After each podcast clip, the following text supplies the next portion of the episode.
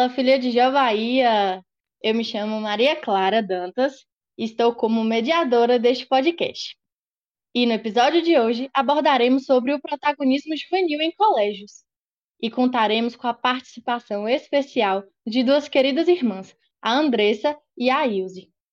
É importante lembrar ainda que este projeto, realizado pelo Grande Betel e misses estaduais com o apoio do Grande Conselho Guardião do Estado da Bahia para a realização da Semana da Juventude proposta pelo ID Brasil em sintonia com a ONU, em homenagem ao Dia Internacional da Juventude, com o tema Protagonismo Juvenil. Então, convido para se apresentar a nossa irmã Andressa. Oi, gente, meu nome é Andressa Vivas. É, eu sou Peste Honorável Rainha e Feste Princesa do Betel 04 da cidade de Itabuna. E atualmente estou como secretária do Betel 21 na cidade de Itapetinga. É um prazer ter você conosco, Andressa. E você, Ilse, conte para nós quem é você. Oi, meu nome é Ilse Lima, faço parte do Betel 04 de Itabuna, Bahia e atualmente o meu cargo é de primeira princesa. É um prazer ter você conosco também, irmã. Bom, gente, para começar o nosso bate-papo, quero saber de vocês. Qual o grupo que vocês participam? Quais funções vocês desempenham ou desempenharam no quesito colégio? Andressa? Então, é, participei do Grêmio Estudantil do meu colégio durante os meus três anos é, do ensino médio, no Colégio Sistema da cidade de Itabuna, e atuei como líder de sala nesses três anos.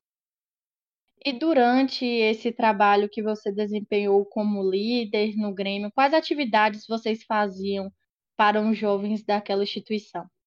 Assim, é o próprio colégio, ele já fornecia os seus eventos e tal, então tem que coordenar esses eventos, tá sempre ligando, né, aos estudantes com a coordenação, o que ficaria melhor. E além disso, a gente desenvolveu algumas atividades extras. Então, assim, sempre que tinha algum dia comemorativo, desenvolver alguma coisa simbólica para aquele dia. Ou então eventos filantrópicos, atividades de arrecadação de para sustentar aqueles eventos que eu falei que a escola já tinha os projetos para gente. E é basicamente isso. E principalmente lidar com essa questão de coordenação e, e alunos. Essa ponte aí. E para você, qual foi a maior dificuldade assim de trabalhar é, à frente de um grêmio? Lidar com as pessoas, porque não é fácil é, entrar em um acordo com muita gente com várias cabeças diferentes. Então, é, como líder de sala, primeiro a gente tinha que entrar em um consenso com a turma, é, tentar entender o que a turma queria, pra, porque a gente não pode é, simplesmente fazer a vontade só é, do Grêmio, né? Que vê aí, a gente representa os estudantes, né? tem que ver tudo que a sala queria, todos os alunos, e entrar em um consenso. E às vezes esse consenso acabava não existindo, então é, a gente tinha que agir na hora, assim, era uma pressão para agir é, em alguns momentos, a gente tinha que dar uma resposta imediata. Então, não tinha o consenso da sala, né? A gente não tinha essa discussão. E acho que o mais difícil era fazer as pessoas entenderem é, que eu precisava ter tomado essa atitude, porque senão não ia acontecer. Ou eu fazia ou fazia. Então, lidar com, com as pessoas, para mim, foi o mais difícil. Tentar entrar num, em um consenso, sabe? agradar todo mundo, né? Porque é muito. Realmente, ser uma liderança não é nada fácil. A gente pensa que a gente passa por essas situações apenas nas filhas de Jó, não, né? Até em ambiente de colégio, a gente passa por essas mesmas situações. E agora eu quero saber de Ilse. Conte, irmã, para nós, é, qual foi o seu papel é, no Grêmio ou em algum grupo escolar que você desempenhou liderança ou participou? Eu fui líder da minha classe no ano passado e esse ano eu faço parte do Grêmio, organizados pelos líderes desse ano, porque antes é, ninguém se juntou para fazer esse trabalho e agora eu sou representante de turma. Sim, eu sempre fui muito ativa nas atividades da instituição e assim que eu consegui conquistar esse cargo de líder foi realmente eu só vivia na diretoria eu organizava as atividades da minha turma e sempre que tinha algum probleminha, uma falta de consenso ali e aqui, era eu que resolvia. Assim como perguntei para a Andressa, eu queria saber de você, quais atividades vocês desempenhavam? É, meu colégio, ele sempre foi muito envolvido em ações sociais. Sempre teve questões de visitar asilo, trazer crianças de creches para poder fazer uma tarde para elas, e entre outros.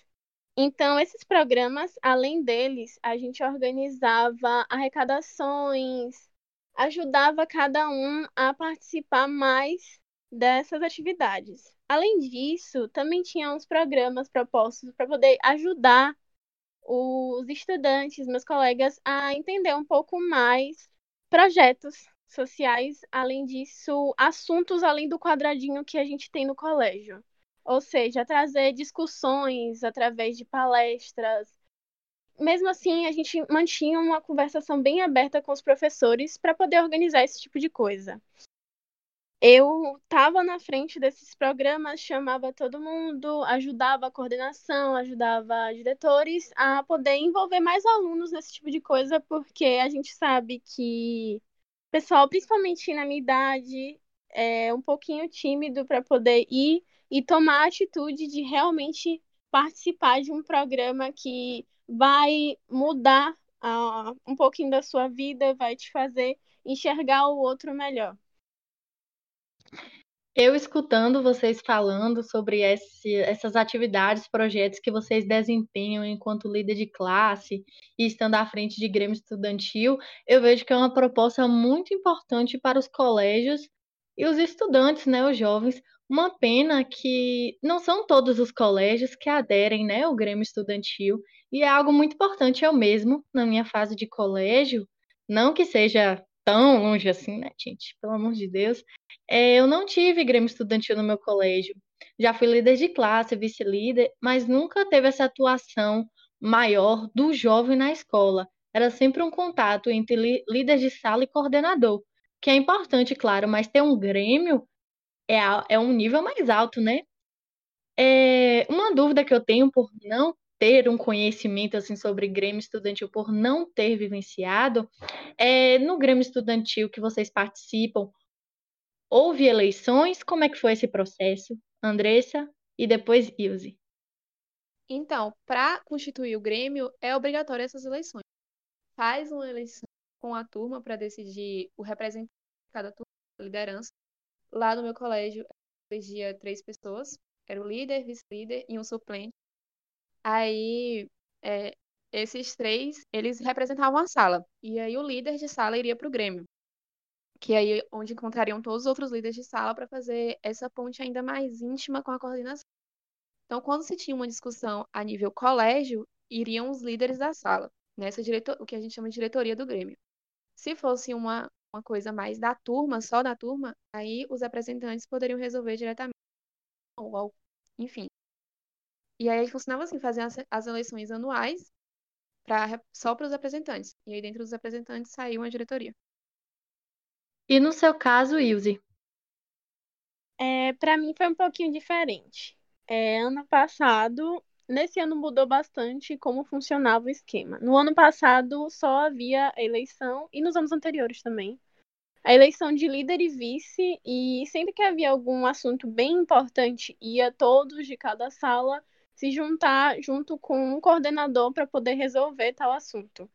Esse ano foi um pouquinho diferente, tem um líder e um vice para cada série do colégio e esses escolheram e deixaram em aberto para cada um é, tomar cargo de ser o representante da sua própria turma. Como eu sempre tô lá com a minha turma, então a decisão foi que eu e a minha vice também fossem.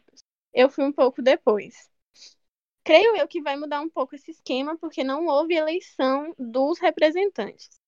Mas sempre teve esse negócio da turma participar na eleição dos demais. No caso desse ano, foi a eleição de, entre aspas, um presidente de série, algo assim. Ah, entendi. São situações bem diferentes do que eu tenho conhecimento sobre Grêmio, existem eleições mesmo, montam chapas, é bem animador. E agora, meninas, eu queria saber de vocês sobre a nossa situação enquanto filha de Jó. qual relação vocês podem estabelecer entre o que aprendemos na ordem e o que podemos aplicar externamente, a exemplo do Grêmio, liderança de classe? Andressa? Então, é, eu assumi a liderança do colégio de uma forma muito, sei lá, caí de paraquedas, falava assim, porque eu estava mudando de cidade, né, de colégio, era tudo muito novo. E aí, assim como estava sendo no colégio, estava sendo dentro do Betel também. E aí eu não conhecia praticamente nada, né? Eu ainda não tinha pegado cargo de diretoria dentro da ordem, nem nada, estava conhecendo mesmo. E aí, como eu me mudei junto, mudei de Betel, mudei de escola, e aí acabei caindo de paraquedas de líder, porque até pouco antes das eleições era para eu ser vice, e aí deu um problema e tal, e aí eu acabei mudando para líder. Então eu cresci junto, é, tanto no Betel quanto dentro do colégio. Eu lembro que no começo foi muito difícil de atuar como líder lá, porque não, como eu não conhecia ninguém, eu não tinha essa intimidade, não sabia muito lidar, não sabia o que estava fazendo. E ao mesmo tempo eu era também no Betel. O Betel estava muito difícil porque eram poucas meninas, cada uma tinha uma responsabilidade muito grande. E eu acho que assim, ter assumido essa responsabilidade grande dentro do Betel, mesmo não conhecendo ninguém, me fez tomar confiança e coragem para entender que eu também poderia assumir isso dentro do colégio. Já no meu segundo ano como líder no colégio, foi quando eu assumi primeira princesa no Betel. Então, assim, eu acho que foi um. À medida que eu avançava entendia mais como funcionava é, a liderança no Betel, eu avançava também, melhorava é, essa liderança dentro da sala. E eu acho que para mim foi assim. Eu acho que você respondeu super bem a pergunta. Eu tinha conhecimento que você tinha mudado de Betel, porque você participava do mesmo distrito que eu, né? Aqui de Tapetinga, você é de Tapetinga, né? E aí eu tomei conhecimento disso, eu falei, oh, que bom que a Andressa está desenvolvendo em outro distrito, em outro Betel, porque o importante é não largar a nossa ordem, né? Continuar vivendo aquilo. E foi muito bacana o que você disse. E você, Ilse, Conta para nós como você pode relacionar essa vivência no Betel com essas funções que você desempenha na escola. Como eu tinha falado antes, eu sempre tive muito ativa dentro do meu colégio e entrar nas filhas de Jó foi uma surpresa assim muito grande, porque de primeira eu não queria e depois eu entrei. Fui iniciada e peguei o cargo de depois de um tempinho um, guarda interna. Aí, depois de seis meses, me veio a. Me surgiu a oportunidade de ser primeira princesa e a partir do momento que eu soube das minhas responsabilidades, eu lembrei de todos esses anos de colégio. A ordem, ela me ajudou muito a desenvolver a minha paciência, porque eu realmente não tinha aquele cuidado ao falar com o outro, não sei o quê. Muitas vezes eu podia perder um pouco da minha postura e um pouco da minha paciência quando eu estava ali conversando. E os anos de classe melhoraram, mas ao entrar nas filhas de Jó, eu aprendi a realmente ouvir de verdade cada uma das meninas, a me envolver em cada projeto que cada uma delas propunha, porque cada um tem uma ideia muito boa a compartilhar. E eu aprendi que eu tenho que ouvir cada parte de cada pessoa e não só escutar e absorver, eu tenho que agir de acordo com aquilo e reter cada uma das opiniões. Eu sou um pouco mais centrada nas minhas ações, que antes eu tinha um pouquinho de vergonha de impor a minha opinião dentro de classe, justamente pelo mesmo motivo de Andressa. Eu fui líder também naquele negócio de, ah, pulei de cara naquilo e não pensei muito, foi de paraquedas. E eu tinha um pouquinho de vergonha de falar meus projetos, as minhas opiniões, de propor qualquer coisa. E as filhas de Jó me fez sentir um pouco mais confortável com essa ideia de ser líder, que não é tão simples assim você lidar com a liderança e lidar com quando tem gente, dependendo da sua opinião, quando tem gente que vem até você às vezes pode ficar um pouco na sua. E as filhas de Jó me, me ajudou a soltar um pouquinho e realmente compartilhar tudo aquilo que eu tinha na minha cabeça para ajudar cada um dos meus colegas e cada uma das minhas irmãs a se sentirem um pouco mais confortáveis a compartilhar as próprias ideias. Meninas, estou adorando escutar o relato de vocês. Realmente é muito inspirador saber que a nossa ordem ajuda tanto nessas questões, tanto internamente no trabalho do Betel, quanto externa, né? Que é uma via de mão duplas. Enquanto você está trabalhando em prol de uma coisa, você ganha habilidades para outra, digamos assim. E para finalizar nosso rol de perguntas, algo que está bastante atual, né? É, algumas instituições estão tendo aulas remotas e eu queria saber, neste momento atípico que estamos vivendo devido à pandemia, como está sendo esse trabalho de liderança no colégio para vocês?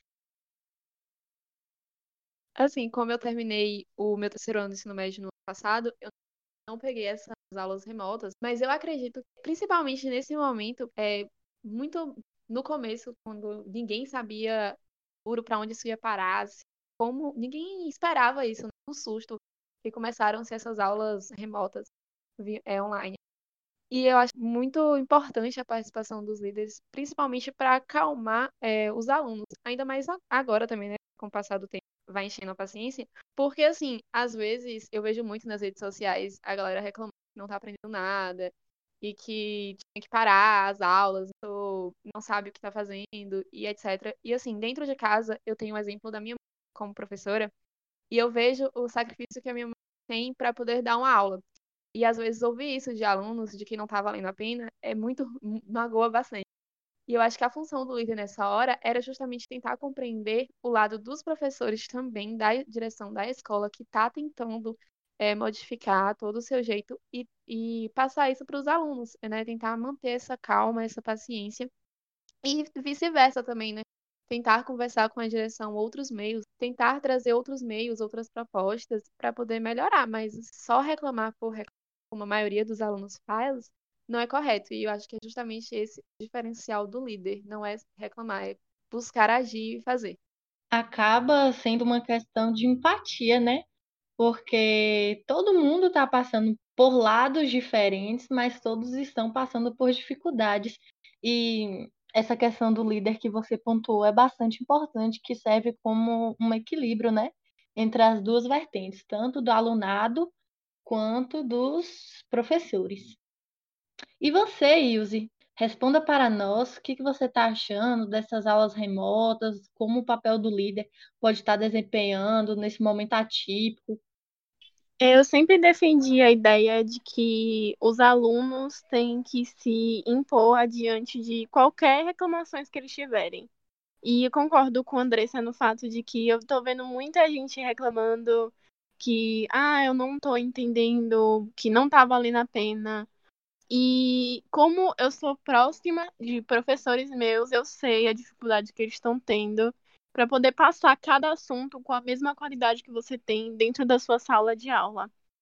E compreendendo isso, o papel do líder nesse exato momento é tentar passar essa mensagem para cada turma, porque a gente sabe que tem muita gente tendo dificuldades de aprendizado nesse exato momento.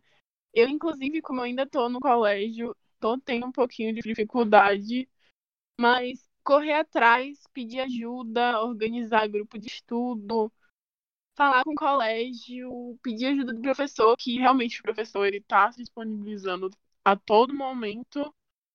E a gente está tendo esse tipo de suporte no meu colégio, que eu tenho certeza que cada um tem que fazer a sua parte. Não resta você reclamar de um lado e não prestar atenção na aula, não se esforçar o suficiente, porque a gente entende que existe a dificuldade e a gente quer consertar ela, assim como o professor e a diretoria estão tá dando o seu melhor para dar a mesma qualidade para os alunos, mas não tem como fazer muita coisa, muita coisa se o esforço não vem do outro lado também. Você disse tudo. Realmente, reclamar não vai ajudar em nada, mas se procurar todo mundo é, um denominador comum, vai crescer bastante, né? Todo mundo junto. Então, gente, finalizando o nosso bate-papo, eu gostaria de agradecer a vocês pela disponibilidade por tratar desse assunto tão importante, visto que A maioria da faixa etária das filhas de Jó em nossa jurisdição está em colégios e mostrar que existe uma liderança, que dá para trabalhar sim a liderança em colégios é muito importante. E foi muito bom ver a opinião de vocês, escutar das dificuldades, dos trabalhos, das alegrias é, de vocês trabalhando com isso. Foi muito bacana. Então, para despedir da gente, eu queria chamar a Andressa para fazer um breve comentário. Então, gente, é só se vocês tiverem a oportunidade de assumir liderança do colégio e tal, não tenha medo. E se você é filha de Jó, você já tem um diferencial. Porque mesmo que você não assuma a liderança dentro da ordem, cada cargo já tem uma bagagem, já tem uma responsabilidade. Isso vai te ajudar muito na hora de assumir onde quer que seja, principalmente dentro do colégio. Questão de organização, desenvolver a oratória, tudo é muito importante. É, o que Uzi falou bastante sobre a questão de ter paciência de, e ouvir mais o outro. Então, se vocês são filhos de Jó, não tenham medo mesmo de assumir. Você já tem uma bagagem, você já tem o potencial das outras pessoas. E é isso, muito obrigada. Ilse?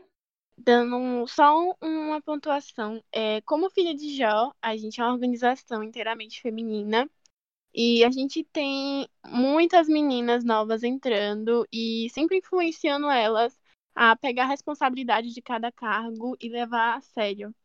Então, eu acho que eu queria muito que cada uma se, sem ser filha de Jó, sendo filha de Jó, se envolvesse mais em organizações estudantis, organizações juvenis, organizações de todo estilo, porque isso ajuda muito no desenvolvimento do seu caráter, da sua opinião em relação ao mundo lá fora, que tem muita coisa acontecendo e a gente tem que estar se atualizando a todo momento e fazer parte de uma organização, mesmo que seja a liderança no colégio, te ajuda a entender um pouco mais do que é, o que, que um, um, líder realmente é, o que, que ele realmente faz. E eu acho muito importante para o desenvolvimento de cada um saber liderar, que é algo que você vai levar para a sua vida inteira.